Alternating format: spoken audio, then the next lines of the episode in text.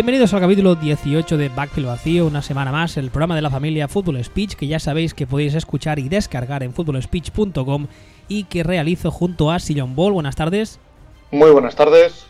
Y además, como veis, hoy no hay ni sonido de taxi, al menos por ahora, por mi parte. A él se le oye alto y claro para celebrar este fantástico draft que tuvimos el fin de semana pasado. Antes de empezar, recordaros que eh, a este caballero en Twitter le podéis leer como arroba Bowl, a mí mismo como arroba, o arroba y como decía, hoy vamos a hacer un poco de análisis del draft, pero no vamos a hacer un análisis al uso, más que nada porque creemos que hay gente que los hará de forma más completa y más concienzuda que nosotros, y mejor posiblemente también. Así que lo que vamos a hacer va a ser un repaso básicamente del draft en general de algunos equipos y aspectos que nos han llamado la atención, que la verdad es que hay bastantes, hay bastante chicha, y hubo varios movimientos interesantes, hubo drafts que se esperaban malos y no lo fueron tanto, otros que quizás esperaban bueno y al final fueron auténticos desastres. La verdad es que fue un draft bastante entretenido, no sé la sensación que te da a ti, pero yo la, sensación con la que salgo del draft es que fue bastante entretenido. Yo es que realmente para mí el draft casi que empezó y terminó a los 10 minutos. Eh, el tema empezó, los Browns cogieron lo que debían coger, entonces pasó lo que pasó con los Bears y los Niners y a partir de ahí ya todo lo demás comenzó a carecer de sentido. Aquello, aquello para mí ha absorbido de tal manera todo lo que pasó después, esa sensación de what the fucking the fucking fuck al, al, ver lo que habían hecho los Browns, más luego de, perdón, los Niners, más luego ir leyendo los datos que iban saliendo y tal y cual, mm, todo lo, de, todo lo demás ya quedó en un segundo plano. O sea, para mí el draft fue entretenidísimo, sobre todo en base a, buscar información acerca de si el general manager de, los Bears pues se le había ido la pinza y lo, estaban drogando e ingresando en un centro psiquiátrico en ese mismo momento. Vamos a empezar precisamente con los Chicago Bears y es que aquí en el guion ha puesto Sello Ball una frase que además ya tuiteó en su momento y es son los Bears los nuevos Cleveland Browns el draft de los Bears, si te parece, ya que ah, no vamos a hablar de todos los equipos, de los que hablemos, repasar el draft para que la gente tenga un poco. A estas alturas ya sabrá de qué va la película, pero así lo repasamos. El, pick más destacado del que ahora hablaba John Bowl es que ah, subieron al pick al número 2 para escoger a Mitchell Trubisky, el quarterback de North Carolina, que, mm, como imagino que habréis leído y escuchado mm, hasta cansaros estos días, es un prospecto de draft que tiene en principio mucho potencial, o al menos tenía antes de caer en Chicago, pero que ni muchísimo menos está preparado para debutar a un término corto medio. Además, aquí se suma otro factor y es que Chicago hace apenas unos meses le dio un contrato a Mike Lennon de tres años, que sí que es verdad que no es un contrato largo ni mucho menos, que además creo que ya repasamos en su día y a efectos reales es un contrato de dos años más una prórroga de uno, ¿verdad? De hecho, es prácticamente un contrato de un año renovable pues, ah, pues mejor me lo pones. Pero vamos, que en principio lo de Glennon ah, pintaba ser como una especie de parche temporal para ir poniendo un poco de orden en el resto de aspectos.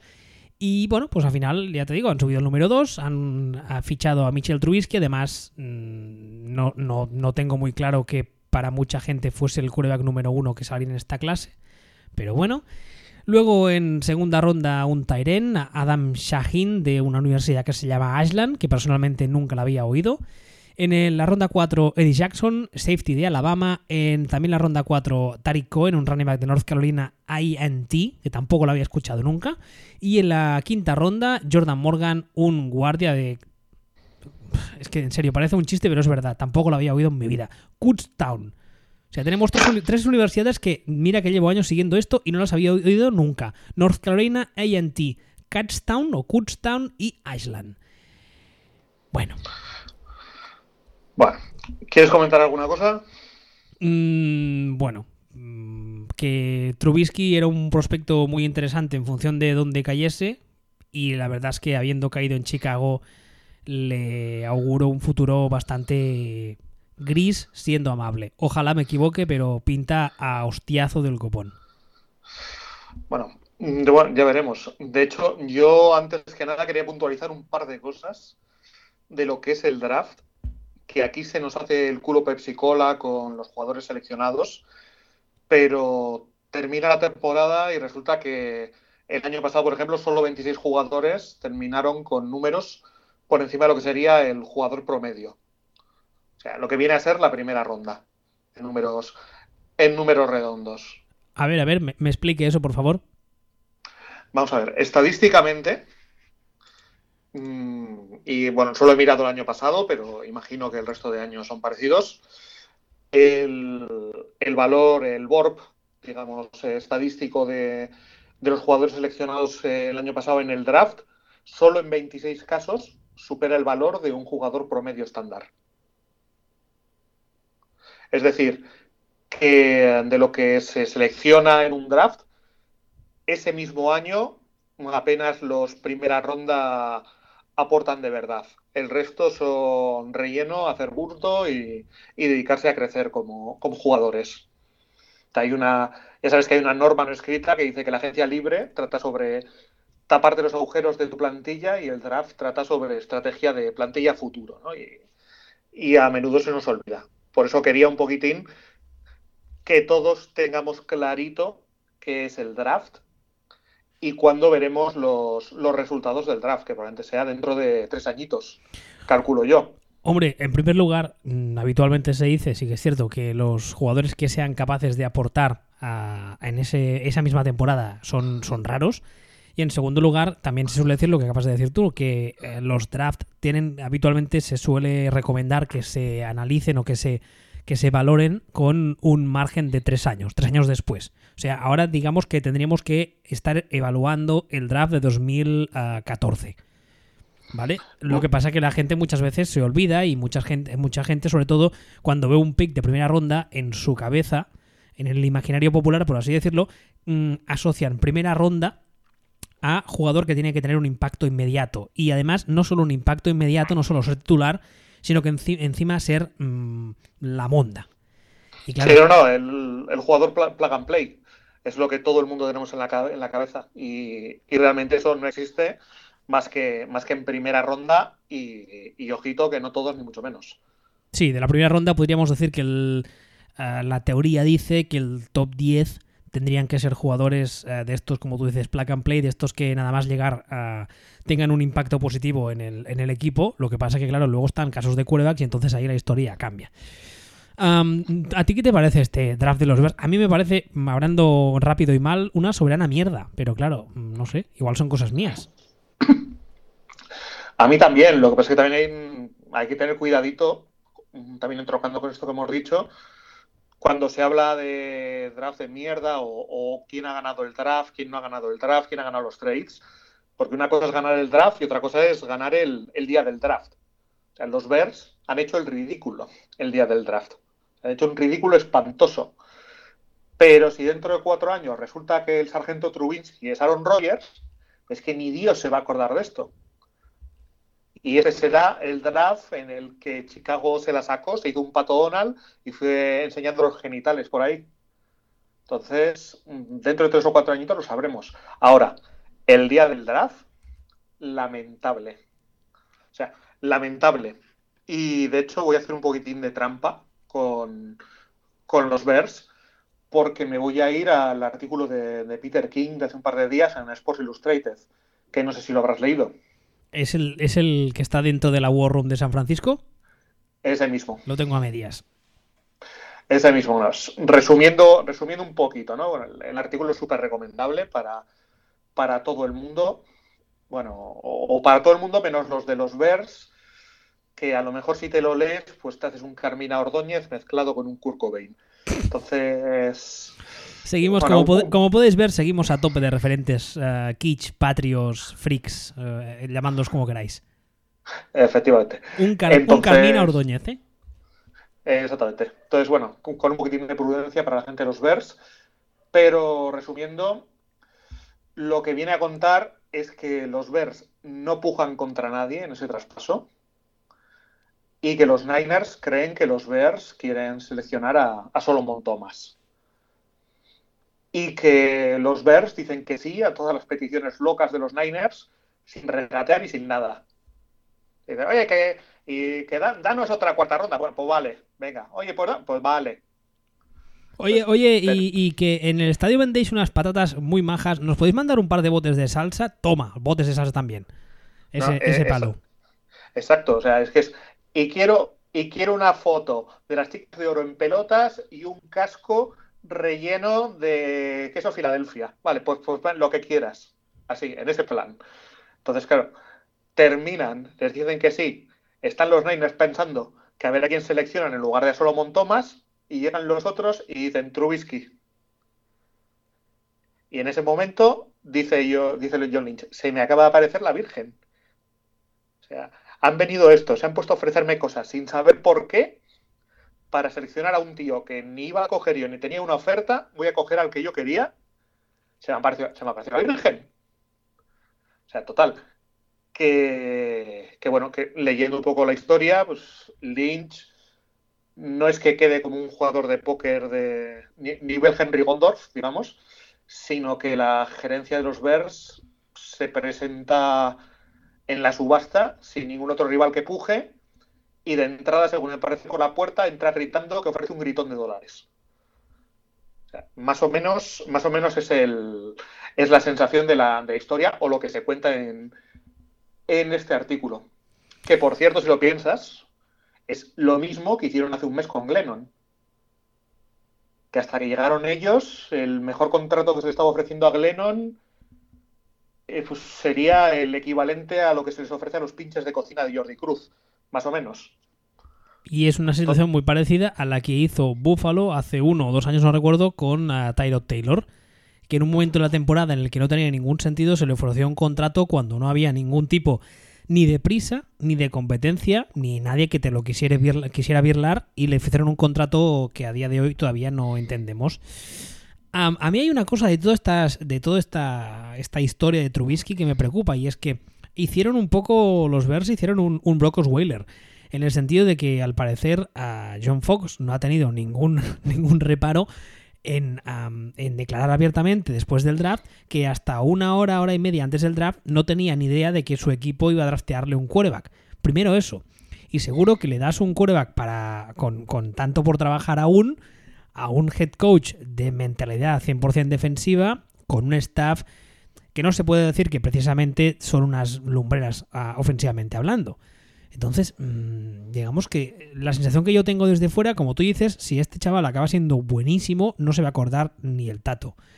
Pero la sensación que tengo desde fuera a priori es que huele a desastre, pero en plan bien, ¿eh? Sí, no, no, bueno, huele, huele a Death Coach eh, Walking, eso de entrada. Huele a que a John Fox le queda telediario y medio.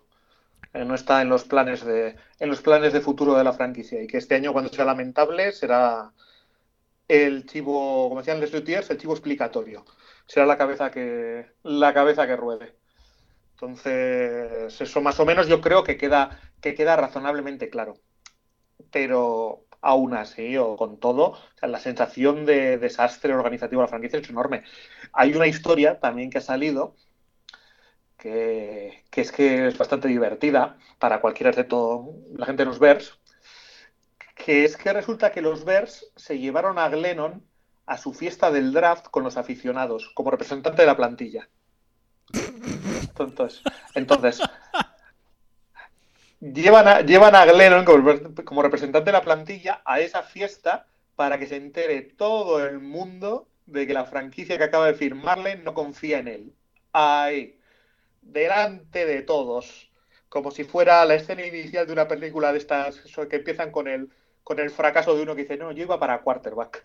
Pues más o menos así. O sea, todas estas imágenes que sacaban de Chicago, la gente abucheando el pick, uno de esos era Glennon. O sea, esto, esto es como si en Pretty Woman, o sea, termina la película, al final feliz, títulos de crédito, y ese momento Richard se da la vuelta, se va donde otra pilinki y se pone en plan Arturo Fernández, ahí, chatina, ven para aquí a retocar conmigo, o sea, o sea, impresionante, o sea, impresionante.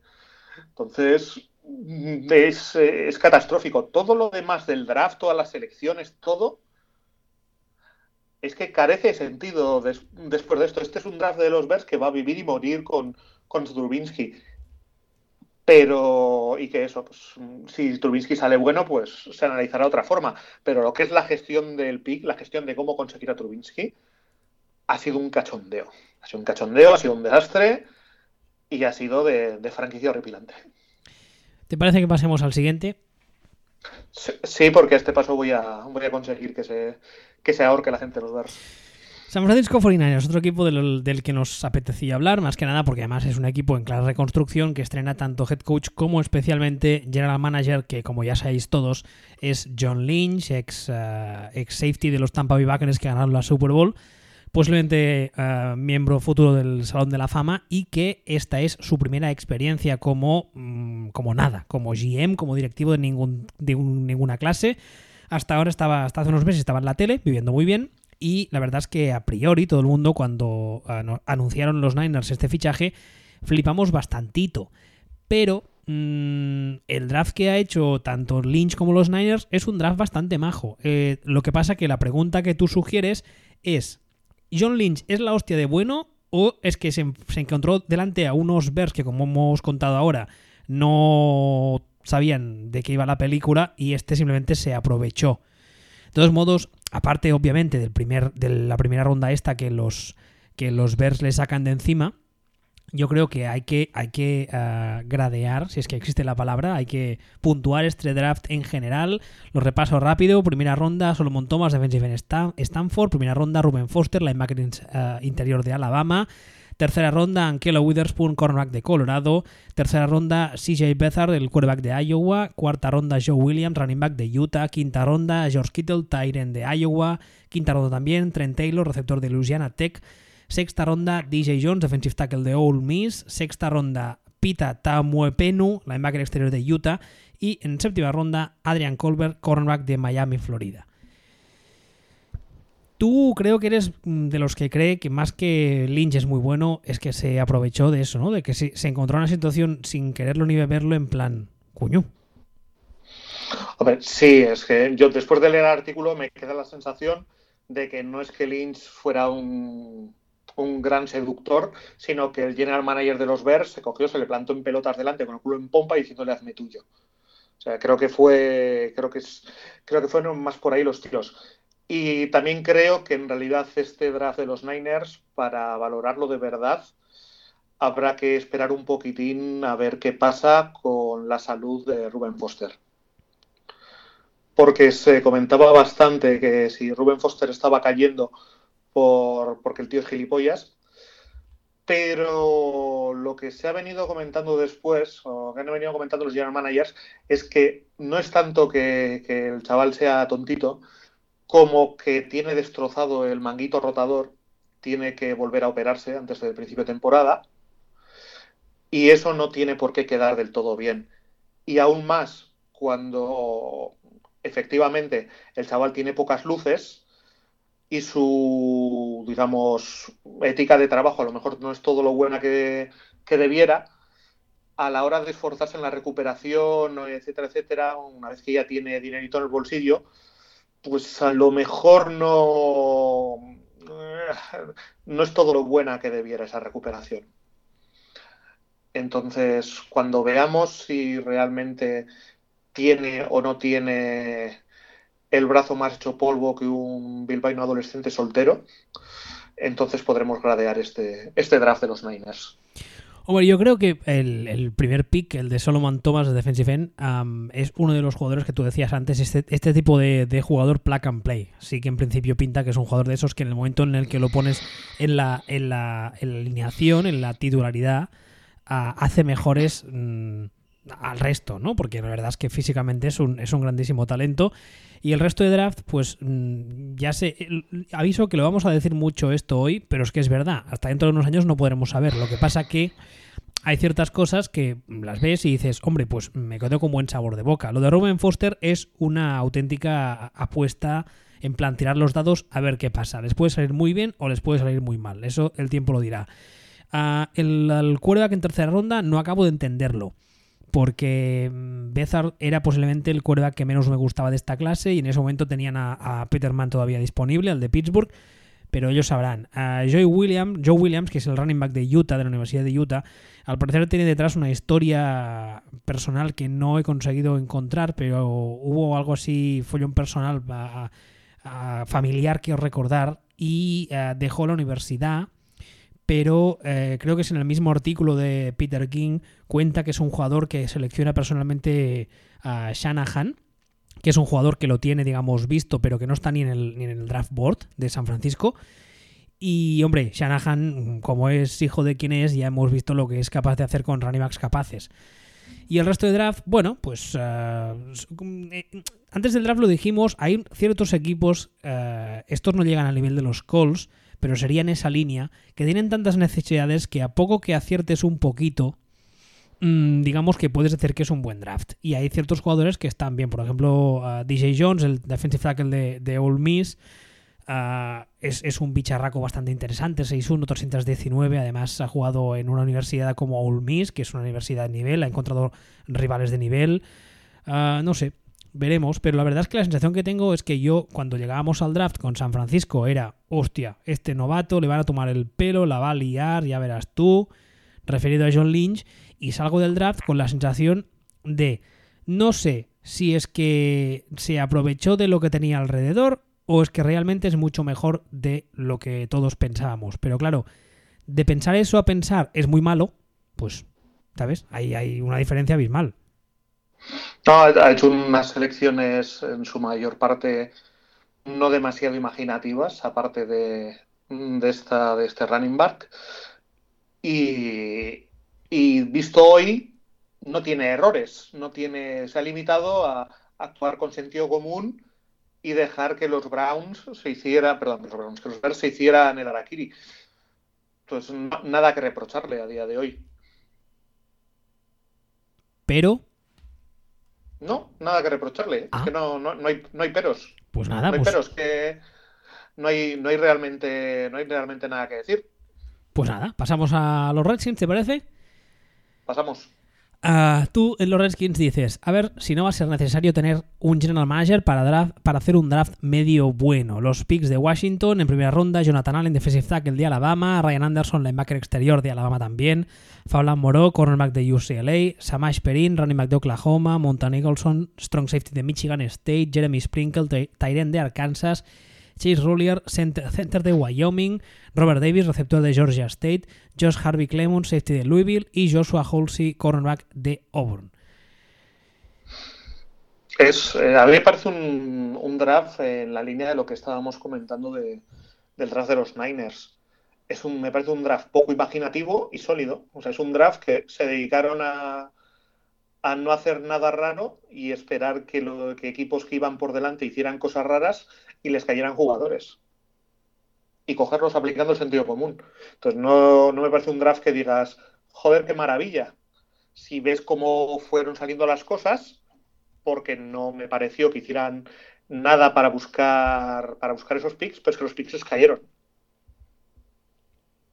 en concreto el en concreto el pick de primera ronda eh, fue, fue un caso de que ellos sencillamente estaban allí plantados y les, y les vino encima. Y les faltó decir, ah, pues mira, gracias. O sea, no, a eso me refiero. Hombre, tú lo verías. las dos primeras selecciones están bien porque además de ser dos jugadores defensivos vienen de la misma universidad de jugar juntos, que eso, quieras que no, a nivel de, de, de rendir y de entenderse en el campo, siempre facilita las cosas porque, mm, o sea, van a pasar de jugar con una camiseta, además también de un color granatoso, con la misma camiseta de otro tono granatoso al cabo de unos meses. Y eso siempre va bien. Luego el, cornerback de UCLA, ah, creo haber leído que era un tipo que en principio tenía talento de primera ronda, pero hubo algún tipo de lesión por en medio, creo recordar, no recuerdo exactamente qué era. el running back de, Oklahoma, yo creo que les da un punch bastante majo, así un 1-2 que eso nunca está de más, especialmente teniendo en cuenta que los running backs ya sabemos todos eh, lo poco que duran en esta liga. Si tu running back titular puedes eh, darle ciertos descansos y cuando entra el suplente, por así decirlo, no notas mucho bajón, eso siempre es bueno. Y el resto de picks, pues hombre, a partir de cuarta ronda, ya no sé qué decirte, porque la verdad es que llega un punto a partir de cuarta, quinta ronda, que muchas veces es más talento entrenable que talento de verdad. Sí, no, eso, es cierto. De hecho, en, de hecho, para todas las selecciones, prácticamente todas las selecciones, mm, mm, mm, es que los, miras y dices sí, o, lees los análisis, o tal, y dices, bueno, pues sí, tiene sentido, tiene tal, tiene cual, pero no, hasta que no, es lo que estamos, venga a decir, hasta que no pasen dos añitos, tres añitos, no sabremos, no sabremos gran cosa. La gente estará pensando, entonces, ¿por qué les escucho si no van a analizar nada y a decir solamente que hasta dentro de tres años nada? Pues escúchate a otros, hijos míos. Ya hemos dicho que este programa de draft no era un programa de draft al uso. Yo lo he avisado, ¿o no? Sí, no, avisarlo, avisarlo lo has avisado, pero también hay que tener en cuenta que ha sido uno de esos avisos tipo tú tranquila que yo te aviso que Hombre, el, aviso existe. Vale, vale, vale, vale, Pero luego la verdad. Sí, todo, todo, el mundo lo ha entendido. Ah, siguiente equipo. Uh, los ah, San Diego. mierda, los Los Angeles Chargers. No me va a costar. Me va a costar esto que no veas. Una pregunta que tú planteas es: Mike Williams, ¿saben algo sobre la salud de Keenan Allen que ignoramos? Porque preguntas esto? Bueno, pues, pues, que la primera selección de draft de los LA Chargers fue Mike Williams, el receptor de Clemson, que en principio no era la necesidad más acuciante que tenía este equipo y además es que cuenta con un número uno claro como es Keenan Allen, que es la pregunta que tú planteas. A ver si es que el tema de la de la que es Keenan Allen en la rodilla o el tobillo. Es rodilla, es ligamento, ligamento cruzado anterior. Vale, pues a ver, a ver si el tema de Keenan Allen no está tan bien como creíamos que está y no iba a ser, entre comillas, una simple lesión ligamentosa de rodilla, porque claro, este pick, mm, si fuese eso, este pick, pues entendería un poco más. Y luego otra pregunta que planteas es ¿qué quiere decir que no hayan seleccionado a un quarterback? Repaso las selecciones muy rápidamente. Mike Williams, receptor de Clemson, Forrest Lamb, guardia de Western Kentucky, Dan Finney, guardia de Indiana, Rashon Jenkins, safety de Miami, Florida, Desmond King, safety de Iowa, Sam Tebby, tackle ofensivo de Utah y Isaac Rochelle, defensive end de Notre Dame. hombre, yo creo que teniendo en cuenta las tres primeras elecciones, receptor, guardia y guardia, además tres jugadores de bastante buen perfil, y el hecho de que no hayan drafteado un quarterback, yo creo que el, el guion a seguir, otra cosa es que salga, ¿no? El guion a seguir está bastante claro, ¿no? Intentar quemar las naves con lo que le quede a Philip Rivers en el tanque, darle herramientas, protegerle bien y pa'lante, ¿no? ¿No te parece que tiene la idea? Sí, me parece eso, y no solo eso, sino que la defensa ya tal, y que de esto de lo aquí de lo que se trata es somos nuevos en Los Ángeles, vamos a hacer puntos a lo loco. Se trata de ser ah. flashy se trata de ser flashy, vamos a ver si nos hacemos una masa social, vamos a ver si dejamos de ser el rey vallecano de la NFL y vamos a ver si, tiramos para adelante y, arrancamos algo con Los Ángeles, porque hasta donde yo sé, Los Ángeles en NFL es una ciudad que pertenece a los Rams y a los Riders. Entonces, imagino que por ahí va el tema. A base de ser flashy, como bien dices, conseguir conseguir, pues eso, conseguir aficionados. Entonces, bueno, pues veremos a, veremos a ver. Y sobre el tema del, sobre el tema del wide receiver, sobre el tema de Keenan Allen, es que no solo es Keenan Allen, que dices, no, es que ya tenían un número uno. primero, un poco curioso lo de Williams porque se escogió antes de lo esperado. O sea, salió, salió un poquitín antes de lo que yo esperaba y me, es algo que me extrañó bastante. Y, y pero es que no es Keenan Allen, tienen a Keenan Allen, tienen a, Travis Benjamin, tienen, no es que estuvieran mancos, es que realmente si Keenan Allen está sano, con esta elección se les queda un cuerpo de receptores que lo flipas. Se les queda un cuerpo de receptores muy, muy serios. De, de lo mejorcito de la NFL.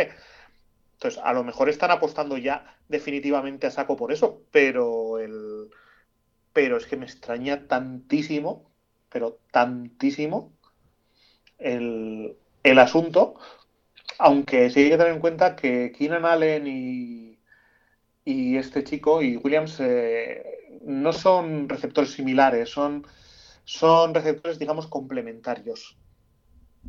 No, es exactamente el mismo tipo de jugador. Williams es un jugador más grande, más, más de posesión. Y a lo mejor, pues esto, pues ya te digo, a lo mejor es que resulta que al final todo se reduce a que están intentando jugar a, hacer puntos como locos, a ser los nuevos, los nuevos Saints. A mí hay, hay una cosa de esta situación de, de, los Chargers en Los Ángeles. Solo hay posiblemente una cosa más uh, pesada, por, decirla, por decirlo de algún modo, y eh, que es salir con una pareja y hacer tú de aguantabelas o de tercera rueda, que es salir con dos parejas. Eso es aún peor. Y la sensación que tengo con los Chargers es que son ese tío que sale solo con dos parejas. Que está un poco ahí como diciendo, ¿qué cojones hago aquí? Me han traído mmm, por pena para que no me quede solo en casa y, y aquí no me hace caso ni el tato. Y entonces, eso sumado al hecho de que a Philip Rivers le quedan le queda, en principio, yo creo que le pueden quedar todavía dos temporadas buenas, pero no muchas más. Y sumado también al hecho de que este año en el draft los quarterbacks que venían eran todos uh, prospectos para seguir trabajando, yo creo que en, los Chargers han dicho mmm, ya iremos a por nuestro nuevo quarterback franquicia el año que viene o el siguiente, que vienen en principio mejores prospectos. Vamos a darle herramientas al chaval, que ya hemos visto y todos sabemos muy bien que cuando Philip Rivers eh, está sano y tiene a quien pasarle la bola, la lía bastante parda. Así que vamos a darlo todo para el hoy y el mañana, pues Dios dirá. Es la sensación que tengo. Cuanto más repaso el draft, más sensación, más, más esa sensación tengo, la verdad. Así que bueno, sí, espero, sí. espero que les funcione. Oye, yo encantado porque la verdad es que ver jugar a Philip Rivers cuando está eso, cuando está sano y tiene herramientas a su alrededor, pues da mucho, mucho gustirrinín. Y más si tienes a Antonio, Antonio Gates en la fantasy, como es el caso. Así que oye, pa'lante. pa'lante, pa'lante. Pa'lante. Eso como, como bien suele decir la mujer de Philip Rivers habitualmente. Me, me he perdido. ¿No sabes, no, ¿No sabes nada de la vida personal de Philip Rivers? Sé que es un tío muy raro que juega en Los Ángeles y le gusta llevar bolo ties de esas de tejano, pero aparte de eso no sé más. Tiene como 78 hijos. Ah, este también es, es modelo. ¿Cómo era el cornerback ese que estaba en los Jets? El que no se sabía los nombres de sus hijos. Ese, ese, ese. el Cromarty. Es, de, es de, de, de, este paro también, no lo sabía eso de Philip Rivers. Míralo, el picha brava. Bien por él. Pues, pues sí, la verdad es que este me parece que los nombres sí que se los sabe porque será como los de siete novias para siete hermanos. Cada hijo tendrá un nombre bíblico por orden alfabético. Acompañado de un Lee detrás o alguna de esas cosas de sureño paleto que le pega mucho. Efectivamente. Uh, siguiente equipo que nos ha llamado la atención son los Buffalo Bills y tú preguntas lo siguiente, ¿qué coño hacen despidiendo al general manager del día después del draft? Yo creo que esa es la pregunta que se hace todo el mundo, más que nada porque uh, pese a que en el momento de despedirle el owner salió en rueda de prensa a decir que eso no tenía nada que ver con su desempeño en el draft porque el draft ya estaba decidido antes de tomar la decisión de despedirle, bla bla bla bla, bullshit, bullshit, bullshit. Al día después se filtró la noticia de que, o el mismo owner, mejor dicho, dijo que a uh, Whaley, que es el señor al que han despedido, fue quien se encargó del draft. O sea, el señor que se encargó del draft y de dirigir a lo que escogías y cómo cubrías tus necesidades para el futuro, el día después del draft te lo cargas.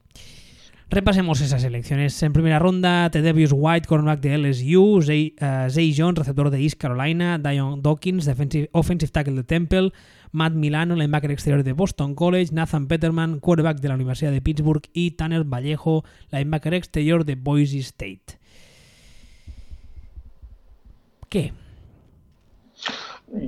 Que no me creo ni de malo la historia esta de que, de que Whaley llevó el, llevó el draft. No me lo creo. Las llaves se las han dado a McDermott y lo llevó él. Eso, eso creo que eso es lo que creemos todos, pero entonces las declaraciones, además del owner, ¿a qué coño vienen? Pues una, una más de las gilipolleces de, de los Pegula. Si se pasan la vida diciendo gilipolleces, pues una, una más. No le daría no le daría más importancia. Me da mucho palo, ¿eh? Búfalo este año. Y mira que es injusto porque cuando, cuando un equipo uh, inicia una, un nuevo, una nueva etapa con un entrenador nuevo, etcétera, etcétera, intento siempre verlos con buenos ojos, más que nada porque soy consciente de que lo que pasa ahora no es, al menos al principio, no es culpa del que acaba de llegar, es culpa de los inútiles que había antes, con lo cual hay que dar el beneficio de la duda, eso de lo como, como en los gobiernos, ¿no? los 100 días de gracia, etc. Pero me dan mucho palo, ¿eh? Estos Bills, pero muchísimo.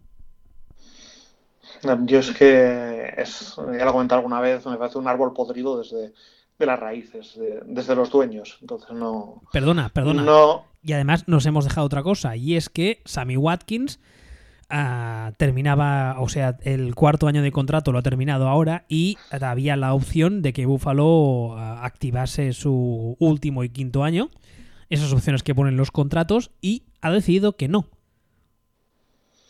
Eso, eso no hay Dios que lo entienda. Con lo cual, Sammy Watkins va a jugar esa temporada, pero el año que viene, si se le quiere mantener el equipo, habrá que negociar, habrá que. lo que sea. Habrá, habrá que hacerle, convertirle, habrá que aplicarle una, un tag de franquicia, de jugador franquicia. Sí, señor. Y eso sí que no tiene ningún sentido porque precisamente yo creo que mm, Sammy Watkins te puede gustar más o menos, pero tenemos todos claro que es sino la única, una de las pocas herramientas ofensivas que tiene a día de hoy uh, los Buffalo Bills. Pero. Es un tema, yo entiendo, de, de, la salud de Sammy Watkins. Entiendo que es un tema 100% de ese estilo. Que han dicho, bueno, pues este, este chico le cuesta mantenerse sano, pues no vamos a, a utilizar esta opción porque tranquilamente se nos puede romper en cualquier momento. O sea, así de, Así es sencillo. ¿Cuál es el problema? Que, que no estamos hablando de un quarterback. Que el, el quinto año de Sammy Watkins, pues eh, hablando de memoria, rondaría los 13 millones. Y a ver. Espera, te, lo voy a, te lo voy a buscar. Pero puedes seguir hablando, ¿eh? te dejo. Vale, vale. Entonces, el tema, el tema este es que si no te lo gastas en Sammy Watkins, ¿dónde te lo vas a gastar, hijo, hijo mío? Ese dinero. Mira, el contrato de, de, Sammy Watkins uh, para este año le tocaban. ¿Cuánto has dicho tú? 13, ¿no? Pues sí, señor, le tocan 12,81, más o menos. Sí, pues entonces esto es. Pero, pero ¿qué haces, Alma Cándida? Pero, no, no, no, no, no, perdona, perdona, perdona, me he equivocado. Eso fue el. Uh, eso no, no estaba viendo otra cifra. Este 2017 le tocan 3,1 millones. Y el próximo año, que es el año que sería el quinto, es cuando le toca esa cantidad. Mm, no, dice. Uh, en 2014 firmó, firmó un contrato de cuatro años. Uh, un contrato de cuatro años por 19,9 millones que contenía a 19,9 garantizados. En 2017 le tocan 3,1 millones de sueldo y en 2018 es agente libre. Mm, es agente libre porque le han declinado esa opción. Sí, eso sí. Y, es, eh, y, habrían, que habrían sido, pues esto, como aproximadamente eh, 13 millones, lo que sería esta opción, al ser un, al ser un wide receiver. Y oye, pues es que, que no es esa cantidad que, que, hay que pagarle a un quarterback, es, es otra cantidad muy inferior. Entonces no, no entiendo nada de esto. Entonces no, no, no, entiendo por lo que estoy diciendo, porque es que incluso aunque, aunque esté roto, aunque no funcione, aunque lo que sea, es un, es un año que te lo quedas, pues que si no, este, este año, como el año le va bien, este año funciona y el año que viene va a coger y decir, ¿sabes qué? Que se va a quedar en Búfalo tu puta madre. Claro. es que. Entonces, así, así de claro, así, así de claro, porque. Eh, es que además le están invitando a irse. Es en plan, oye, mira, Sammy, chato, vete, adiós. Vete a jugar con ¿Sí? otro y, no, a, y, a, rendir le... con otro. Sí, lo están encabronando. Entonces, en el momento que, que este, que este chaval pues diga, pues es que ahora puedo renegociar mi contrato, o sea, gente libre. Pero sí, pues esa gente libre. Adiós. Además es que muy... viendo, viendo, el, viendo el depth chart, el resto de receptores de Buffalo son, atención, a un tal André Holmes, luego está Jeremy Butler, luego está Brandon Tate, luego está Cory Brown. Está, uh, está lo que han seleccionado este año. Walt Powell, Corey Washington y, uh, y el, el, que han seleccionado este año que es Jay Jones, que es el novato de que ese es el que ese es el que se supone que es el bueno. Si excluimos a si excluimos a, a este al que damos por perdido para dentro de 12 meses. En fin, bueno, los, los Bills que son son también.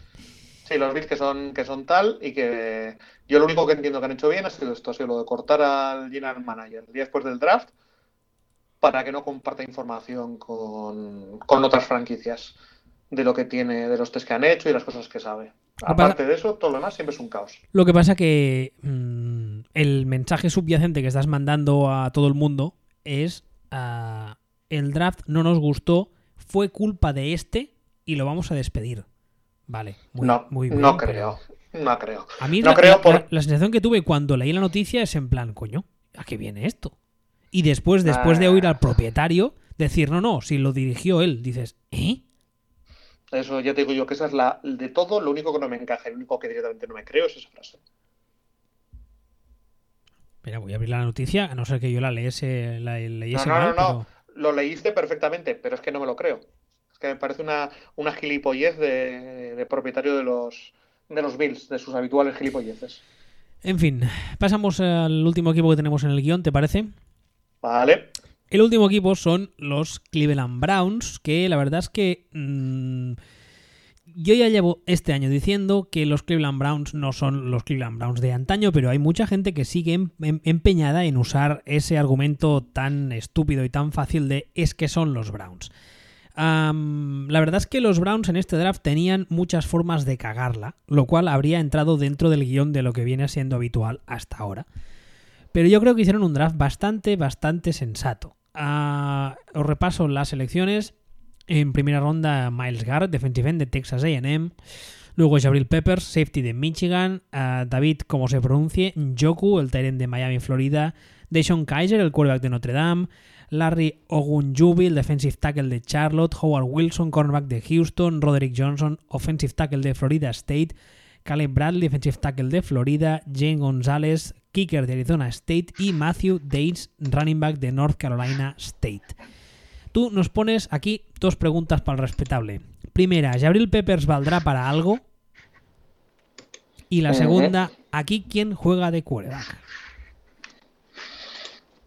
Sí, no, a mí son las dos preguntas que me, que me surgen ahora después de, después de este draft. O sea, comento el tema de Jabril Peppers porque me fascina como, como proyecto.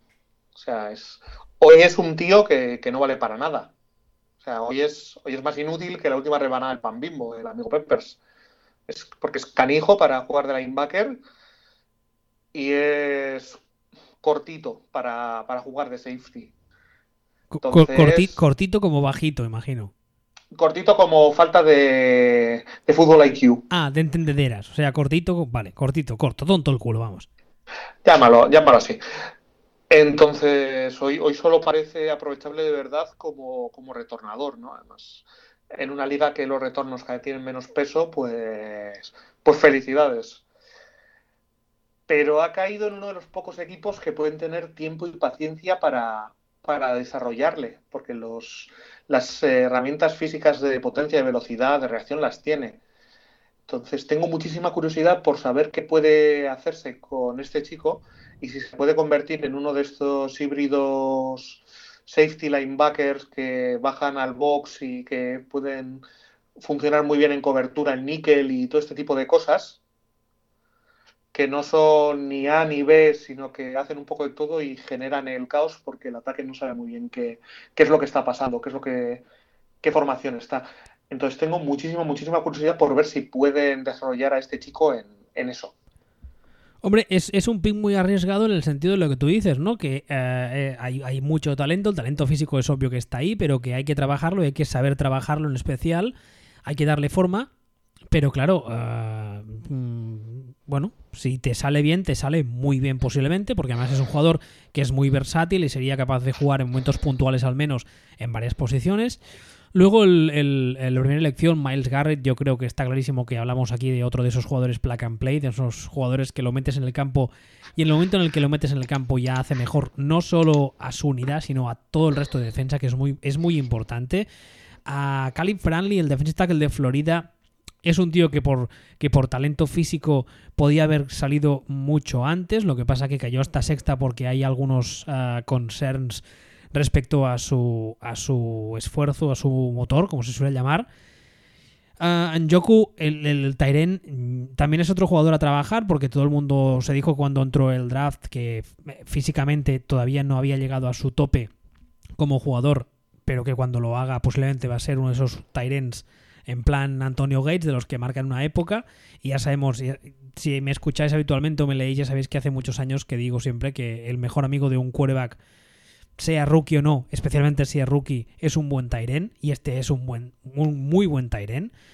el pick de Sean Kaiser a mí no me acaba de convencer porque yo creo que mm, la idea de Cleveland era seguir con, Cody Kessler, especialmente ahora que le han dado herramientas, le han puesto una mejor línea, pero de repente se encontraron en, en segunda ronda que había caído este hombre, aún no sabemos todos muy bien por qué, y dijeron, bueno, pues nos vamos a llevar porque además nos sale baratico, pero yo creo que aquí la cagaron un poco, aunque también es cierto que Hugh Jackson es uno de esos ah, entrenadores que tiene fama de ser un quarterback whisperer y que tengo cierta curiosidad por ver cómo enfocan esta situación, si acaba jugando, qué es capaz de sacar de él.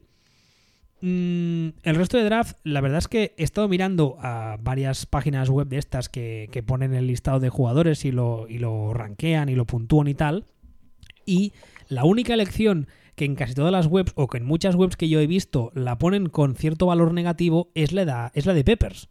De hecho, ahora mismo estoy en la web de la CBS y le da, puntúa con letras y le da una F.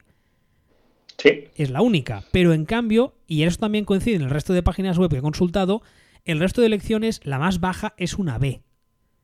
Todos son, todos son B, B o A, A con lo cual, a mí, yo creo que hace muchos años que la gente que valora los drafts eh, no puntuaba un draft de los Browns tan alto. Y yo creo que han, han, digamos, han hecho ver a mucha gente de la que aún no se lo creía que estos Browns van de otro rollo, que igual no lo sale bien, igual acaban eh, yéndose al garete con todo, pero al menos están intentando las cosas desde cierto sentido común y eso siempre es bueno. Además, especialmente si los comparamos con un ejemplo como el de antes que hablábamos de, de Buffalo.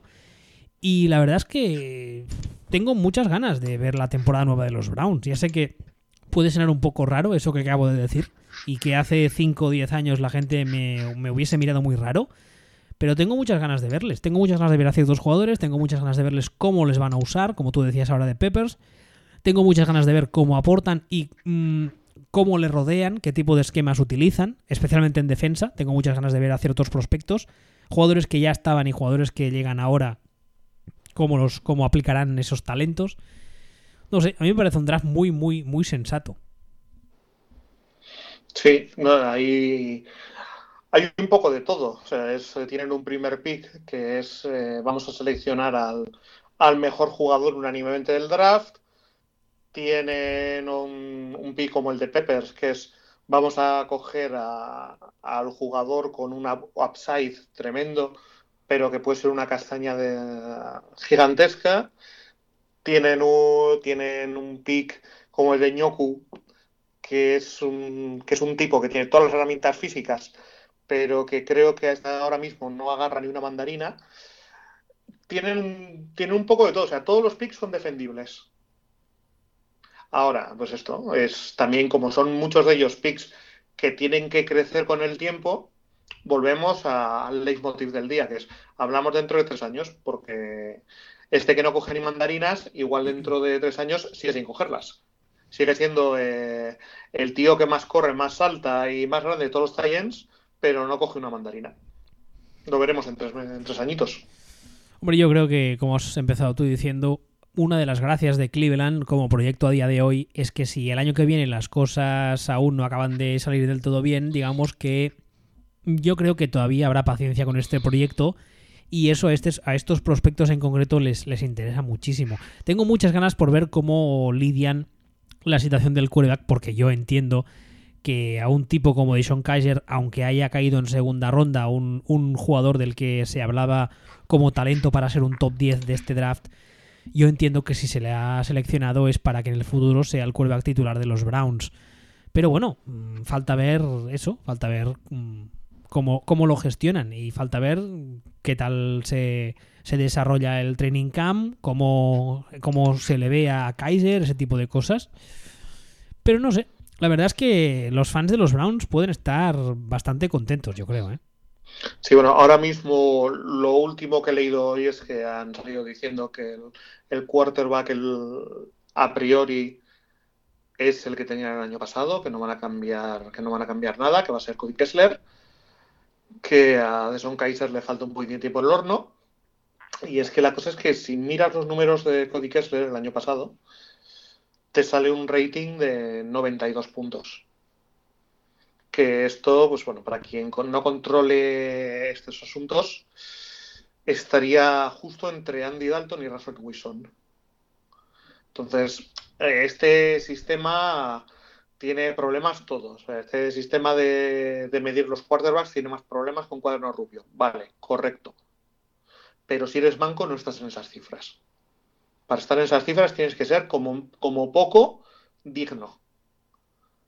Entonces, yo creo que a estas alturas Cody Kessler tiene pinta de ser al menos un backup perfectamente aceptable. De lo mejorcito de, la liga como backups. Entonces, hay que ver qué es de Son Kaiser.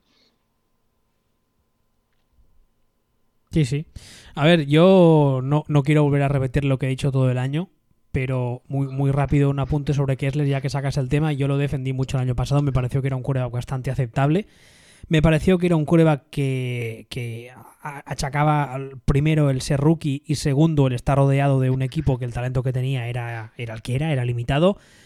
los Browns han, han, han mejorado muchísimo su línea ofensiva, hay varias herramientas alrededor. Y yo creo que pueden hacer una temporada bastante más digna de lo que la gente cree. Especialmente en una división. Cincinnati nunca sabes qué esperar de ellos, francamente. Baltimore ya veremos, porque yo creo que, como dijimos ah, en su programa de su división, están en un proyecto de reconstrucción que ellos mismos no se dan cuenta. Y Pittsburgh, pues quién sabe, porque no han ido a draftear a ningún quarterback para reemplazar a Big Ben y ya sabemos todos que Big Ben mm, puede durarte los 16 partidos playoff y ganarte la Super Bowl, como la semana primera le pueden dar una buena torta y adiós Big Ben. Entonces, esa división... Pero es que eh, yo, es que creo que ya lo he comentado en algún otro momento. O no, se lo, lo comentábamos el otro día en Twitter con Ignasi. Si te rompen a Big Ben, ya te da igual. O sea, ya te da igual. El objetivo es el anillo.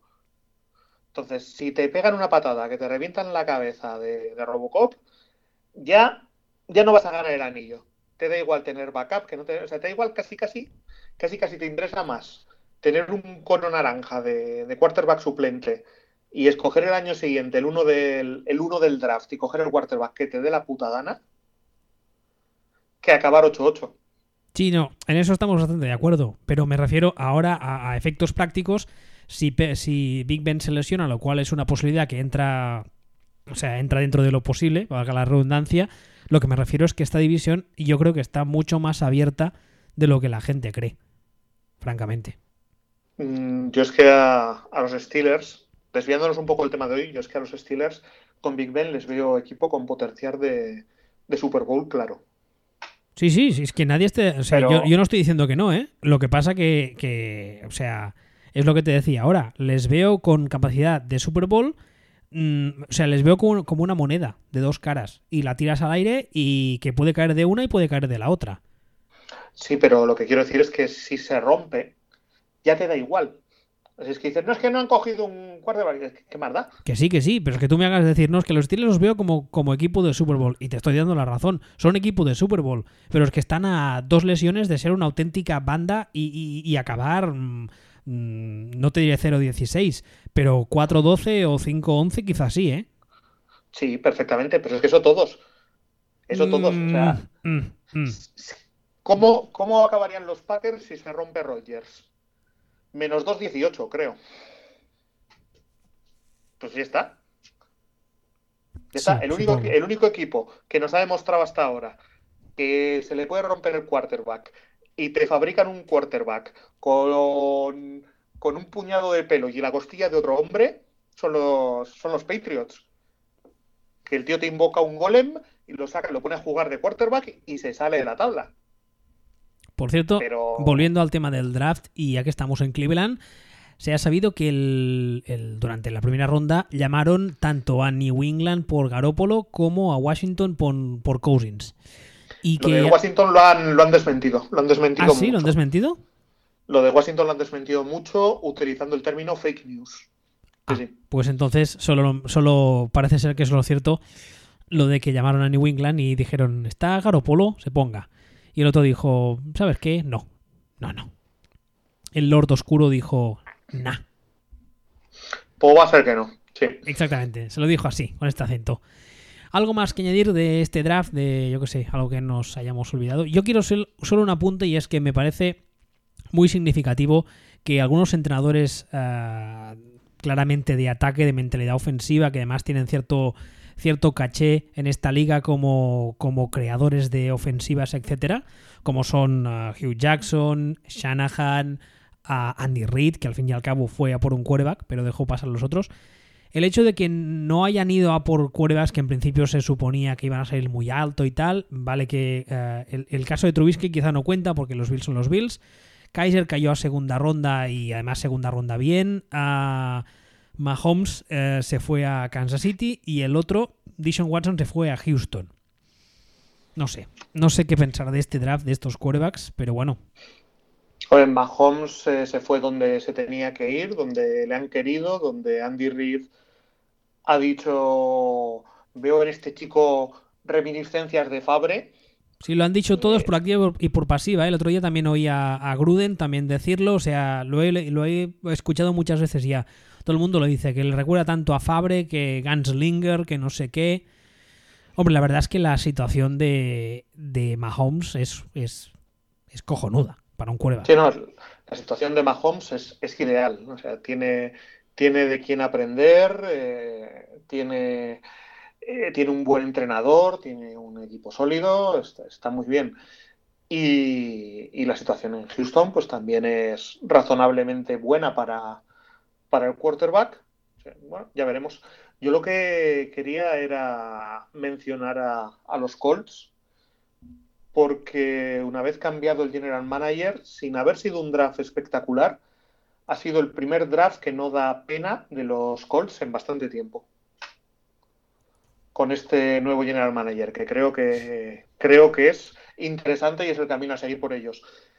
Y quiero mencionar también a los Titans, porque teniendo las dos selecciones que tenían, que eran el 5 y el 18, me ha sabido bastante a poco lo que han escogido. Me quedo con la sensación de que le han sacado muy poquito fruto al, draft con, con, el pedazo de, de posiciones que tenían para elegir.